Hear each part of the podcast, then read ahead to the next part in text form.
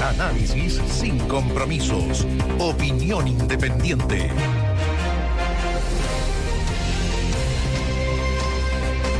A ver, varias cosas han pasado, varias noticias han marcado esta jornada, probablemente algunas que demuestran la situación de cómo está el Estado y que usted, muchos de los que nos están escuchando, sabe eh, sobre las necesidades cuando se habla de modernizar, de mejorar. Que esto modernizar no es cambiar un computador, tener un software, inteligencia artificial, sino que es mejorar los sistemas, pero que también las personas en cuanto a su función cumplan, obviamente, y si no lo cumplen tendrán que ser removidas, porque digamos, eso hace algo que sea eficiente, digámoslo con todas sus letras.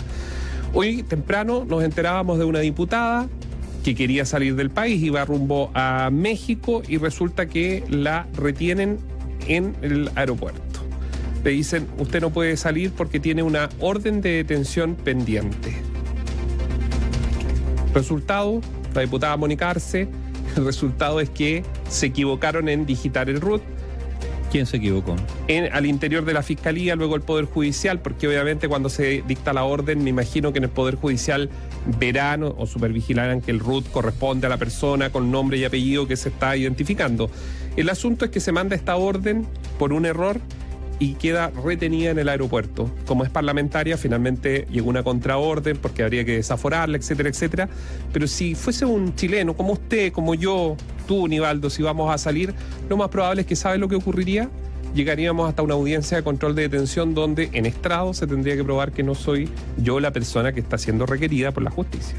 Y pasar horas y entre medio de esas horas probablemente a usted le tocaría estar con delincuentes comunes o delincuentes avesados en un... ¿Sabes que aquí hay un responsable que es la fiscalía, ¿no es cierto? Y que no se ha hecho cargo de su error. Porque también, a ver, se pueden cometer errores, pero lo primero es hacerse cargo de los errores, ¿no? Oh, efectivamente.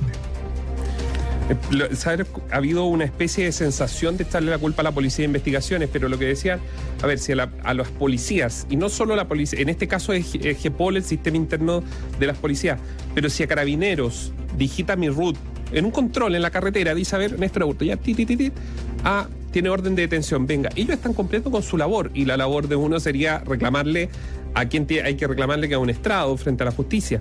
Pero efectivamente las policías están cumpliendo la labor. Si en la justicia, mientras se toma café, se están digitando root y no, hay, no están concentrados en lo que tienen que hacer, eso es una cosa. Pero luego corren las horas y en la radio, también en exclusiva, estábamos informando de otro. El Consejo de Defensa del Estado, bien pagados, por cierto. Consejo de Defensa del Estado que cuando tiene que querellarse por el caso del Ministerio de Desarrollo Social y el robo de los computadores, se equivocan. Y la querella se va a una causa por estafa de un abogado, eh, de un abogado que está siguiendo contra una persona que estafó a clientes, contra otro abogado. Y entra esa causa. Luego se dan cuenta, retroceden, pero retroceden para ingresar la querella efectivamente a la causa que tenían que ingresarla. El problema es que no la retiran de la otra, y esto es lo más extraño de todo, que tendrá que investigarse, me imagino yo, que el juez de garantía del séptimo juzgado de garantía de Santiago, a la redundancia, toma la querella y la provee, es decir, la coge y forma parte, o sea, una querella del Consejo de Defensa Estado, del Estado está en dos causas, en la original y en una donde no tiene nada que ver. Claro, pero ¿sabes lo que pasa? Esa no es demostración de algo. No, bueno, que, que a todo. El damiaje, digamos, está débil. Pero a mí lo que me preocupa es que en este contexto donde uno pellizca por acá y y resuena todo, eh, se puede perder, digamos, la, perspectiva de lo relevante. Porque, a ver, ¿cuál es el trasfondo de todo esto, esto desaguisado? Es simplemente un problema de falta de práctica. Es un problema de error involuntario, bueno, los errores, de falta de práctica, falta de experiencia, porque estamos hablando finalmente de la crujidera desde el Estado, ¿no es cierto? Y ahí hay que, ver, hay que ver, por lo tanto, qué ha pasado con el tema de las fundaciones, qué pasa con la caja fuerte que todavía no aparece en ninguna no, llegamos, parte. Llegamos a agosto. Ya, entonces, ¿por qué digo esto? Porque la suma de errores eh, es evidente, pero aquí lo que hay que ver si hay en algunas cosas que ya no serían errores, si hay intencionalidad o no. Que es lo que hemos hablado de las fundaciones. Es que aquí hubo un esquema y en algún momento esto lo planteó o lo consultó el senador Insulza, es que aquí hubo un esquema de defraudación del Estado para financiar la política. A ver, para decirlo crudamente. O sea, si aquí hubo un esquema corrupto para financiar la política a través de la fundación. Entonces, claro, puede aparecer una figura por acá, otra figura por allá, el computador no sé qué, eh, eh, el, error de tipeo, todo eso está. Pero no perdamos el objetivo que en esta maraña de errores, de, de cosas improcedentes, no dejemos de ver que la sospecha es lo fundamental, es que aquí se generó un esquema, se creó un esquema de defraudación del Estado para financiar a la política. Eso es lo que hay que plantearse. Y por eso es tan relevante ver qué ha pasado con la investigación respecto a los computadores, qué ha pasado con la investigación respecto a las fundaciones, etcétera, etcétera. Eso no ha terminado. Al contrario, uno tiene, se corre el riesgo de que sigan apareciendo tantas cosas que finalmente el centro termine, digamos, opacado por este mare magnum de, de incidentes, de, de, de decisiones mal adoptadas, etcétera, etcétera. Entonces, hay que separar la paja del trigo y no perder el foco en lo que en lo que de verdad debiera alertarnos, que es la corrupción. Si al final el concepto ese, es la corrupción. Dejemos de lado los errores de tipeo, sí. Son importantes, muy importantes, porque hablan también de una especie de, no sé la palabra desidia, por falta de rigor en algunos estamentos, que claro, ante esa falta de rigor se generan espacios propicios para que se instale la corrupción. Ahora, una cosa puede venir de la, de la mano del otro. Yo, mire, este es del reporteo. Usted que nos está escuchando, esto es del reporteo. Yo tengo, hay dos cosas que yo creo que pueden ser positivas en torno a todo lo que está ocurriendo. Más allá de que salga la señora Polici diciendo que ahora apareció un sicario, que la amenazaron. Yo creo que hay dos cosas bastante positivas de que me deja el reporteo y que nos dejan. Uno, que en todo estamento público, que en todo estamento público hay personas honestas, Sí, funcionarios públicos que quieren denunciar, porque usted no se enteraría y la justicia no se enterarían de estos verdaderos entramados para meter la mano al bolsillo si no fuera por funcionarios públicos probos, honestos, que de verdad se indignan de todo lo que está pasando. No hay que generalizar, y siempre lo hemos dicho acá en la radio, que hay algunos malandras que están y se visten de funcionarios públicos, los hay, con grandes títulos, pasos por universidades extranjeras y grandes sueldos. y muy buenos sueldos, pero son unos malandros delincuentes de, de pacotilla. Y hay otros que están día y noche, como la señora América, su contratista del Ministerio de Desarrollo Social, que entendió que la situación era extraña de lo que estaba pasando cuando no era su trabajo. Y ella fue la que finalmente llamó a Carabinero. Ese es el punto uno. Y segundo, Aníbaldo, yo creo que la Fiscalía está avanzando. No se pierdan los políticos. La, fi- la Fiscalía está avanzando. La Fiscalía está avanzando en cuanto al levantamiento respecto al tema de las, de las eh, fundaciones. Van a haber novedades pronto, las van a ver, pero está avanzando. Sí, pero sabes que si uno mira lo que fue, por ejemplo, el caso Cabal, lo que fue el caso Mopugate, lo que fue el caso Penta, hubo una reacción. Ah, por último, no sé, el Estado se crispó. Hoy día, sí, pero no tanto. O sea, yo tengo la sensación que a la medida que han pasado los años, ante hechos como esto, la reacción cada vez más tenue. Y por lo tanto, eso es un síntoma muy grave de un cierto acostumbramiento o, o que la corrupción es menos alérgica que antes. No sé si me explico. Entonces, claro, efectivamente muchas de estas cosas se conocen porque hay funcionarios probos que denuncian, muchos de ellos arriesgando su pega, también hay que decirlo.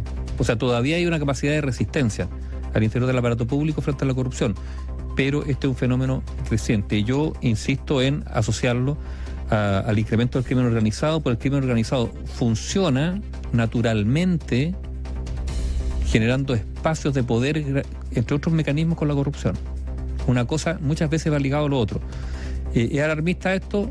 Sí, lo somos, sí, es alarmista, porque es alarmante el incremento de la corrupción y es alarmante el incremento del crimen organizado. Así de simple. Están las cifras, están los datos, ¿no es cierto?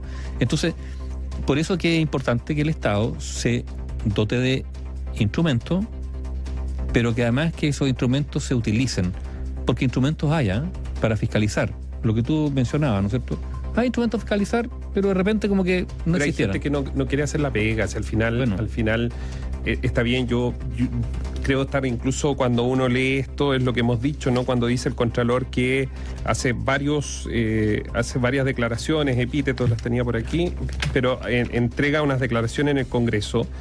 Eh, sobre lo que ha pasado puntualmente en- con estas investigaciones. Acá las tengo. Dice, Contraloría afirma que funcionarios de gobierno no tomaron curso de, de administrativa. También está lo de... mm, se me perdió con exactitud las declaraciones del Contralor, pero las vamos a estar revisando en radiograma. El asunto es que ese tipo de declaraciones son las que uno esperaba desde el día uno en cuanto a la Contraloría. Digo yo. A ver, mira, Dice, aquí la tengo, dice, ¿qué dijo el lío de, por lío de plata el Contralor? Dijo, aquí ha aparecido una nueva forma de aprovecharse los recursos públicos. Acá en la radio, hace aproximadamente dos semanas, los que tienen buena memoria lo recordarán, hablábamos de Constanza Martínez, DIPRES. ¿Qué responsabilidad? Se lo explicamos en su opor- oportunidad. ¿Qué responsabilidad tiene la DIPRES en todo esto del Ministerio de Hacienda? Mucha. Mucha, porque resulta que ella es la que firma, más allá de lo que puedan decir, porque Martín, a través de sus periodistas, porque todo esto tiene muchos periodistas, por cierto, dicen muchas cosas. Pero si a ella le empiezan a llegar glosas, cambio de glosas presupuestarias, aunque sea de la autonomía de los gobiernos regionales, la billetera fiscal, señora Martínez, usted la administra. Con el ministro de Hacienda, no nos perdamos en esto. Porque entonces entreguémosle un ministerio de Hacienda a cada región para que cada gobernador haga y deshaga con los recursos que estime. Es que las explicaciones se caen. A ver si esto no hay que ser doctor en economía para entenderlo. ¿Dónde está la plata? Se lo pregunta a usted a los auditores. Concentrada en el Ministerio de Hacienda. Ellos son, por algo se le dice, el jefe de billetera fiscal. ¿Cuáles han sido, si usted googlea, cuáles han sido las peleas que ha habido, o las polémicas, digámoslo así, entre los gobiernos regionales y el Ministerio de Hacienda? Es que no les aprueban todo lo que ellos piden, ¿no es cierto? Bueno, aunque sea una ley, si se ve que aquí los recursos algo está pasando, debería al menos levantar la mano. Pero resulta que la señora Martín y compañía, y esto incluye al ministro de Hacienda, nunca advirtieron de que habían cambios en la glosa presupuestaria violando todos los mecanismos que se habían establecido en estos proyectos de ley cuando hablamos del presupuesto 2022. ¿Por qué?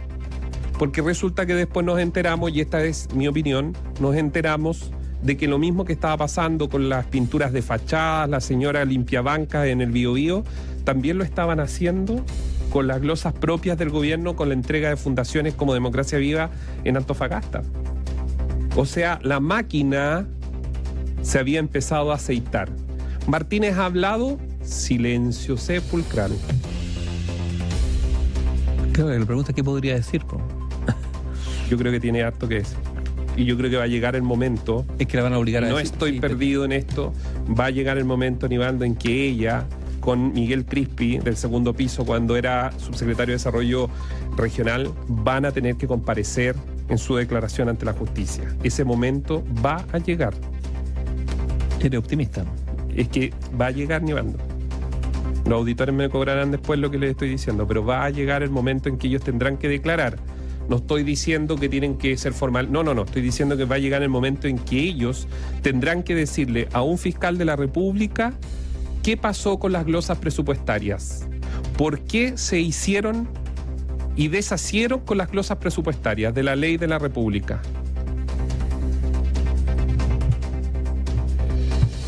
Soy optimista.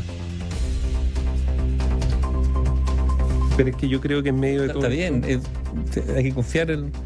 No, lo que pasa es que yo estoy aburrido de esa letanía que dice dejemos que las instituciones funcionen. Lo que pasa es que hacer las instituciones no es que no funcionen, funcionan mal. ¿Te fijas o no? Entonces, eh, Dije Constanza Martínez, me corrigen. Eh, Javiera Martínez, perdón. Entonces- la directora de DIPRES. te- tenemos que... Mira, hoy día... el- Conoce a Daniel Andrade, recuerden ustedes. Hoy día el presidente, relacionados. el presidente Boric ha, ha presentado este, esta propuesta, ¿no es cierto?, de que en una reforma tributaria, un pacto tributario, donde se aspira a, a recaudar más de 8 mil millones de dólares para el fisco. Y la pregunta que es, sigue, a colación, evidentemente, es cómo se va a gastar eso. Está bien, se propone una serie de mecanismos, etcétera, etcétera. Pero la pregunta que sigue estando pendiente es si no será la- el momento, en vista de cómo estamos, ¿no? De efectivamente ponerle atención y trabajar en mejorar el Estado que tenemos. Un Estado que gaste bien, que gaste mejor, que sea más eficiente, que finalmente responda a los requerimientos de la ciudadanía, porque cuando nos enteramos que hay gente que está buscando cómo subsistir, esa es la verdad, circulan decenas de millones para acá, decenas de millones para allá, cientos de millones para acá, en, proyectos que parece que no, no, inciden realmente en la vida de las personas.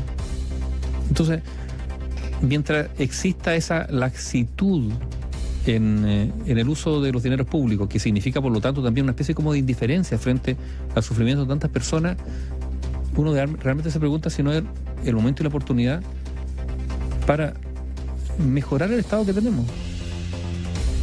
Y de ahí está bien, tendrá que recaudar más. Mejorar el estado que tenemos, Nivaldo, pasa por algo bien complejo y, lo dicen en por privado terminar, los ministros. Por terminar con los beneficios. Por ejemplo, Gendarmería. Cuando se habla que Gendarmería de Chile, que sabemos que la corrupción, lo dicen los propios que han trabajado ahí, que trabajan ahí gente de buena voluntad, que está ahí siempre nos está contando lo que ocurre dentro de Gendarmería. Sé que se, inmediatamente van a sacar comunicados, lo que ustedes quieran. Lo espero acá, me nos mandan el comunicado.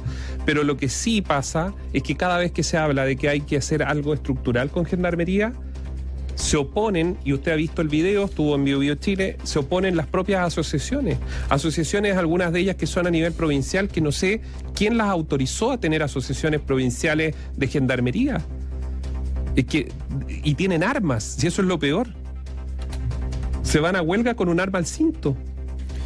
Y nadie le pone coto porque, todos le tienen miedo. porque el mundo político. porque el mundo político generó ahí un espacio de poder y que hoy día, bueno, quitarlo es difícil. A ver si, si eso es.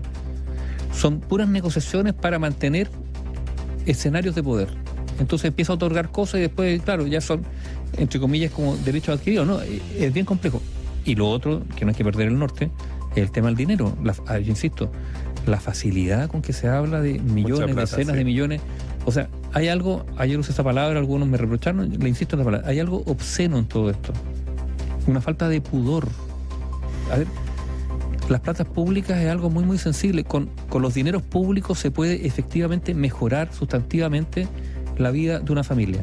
Hay familias que tienen que están bueno, que estructuralmente están desarmadas, que tienen problemas, hay, muchas mujeres solas creando niños, o sea, uno le puede mejorar la vida. Entonces, hay que ser muy criterioso y muy riguroso en el gasto de esos dineros porque tú puedes efectivamente cambiar la vida de una persona. Si eso no ocurre, hay sectores que terminan siendo dominados, vuelvo a insistir, por el crimen organizado, por el narcotráfico, que sustituye al Estado. ¿Por qué? Porque estamos ante un Estado que muchas veces muestra una cara triste de la ineficiencia, del derroche, de la incapacidad, digamos, de, actuar donde debe. Pero yo hoy día al menos me quiero quedar con innumerables auditores de la radio que se, han enterado, que trabajan, que han visto, que tienen documentos y que nos hacen llegar información que muchas veces es esencial para lo que de repente uno le llama el golpe periodístico, pero en realidad más que eso es poner información concreta, real, con documentos establecidos sobre la mesa para que usted esté informado.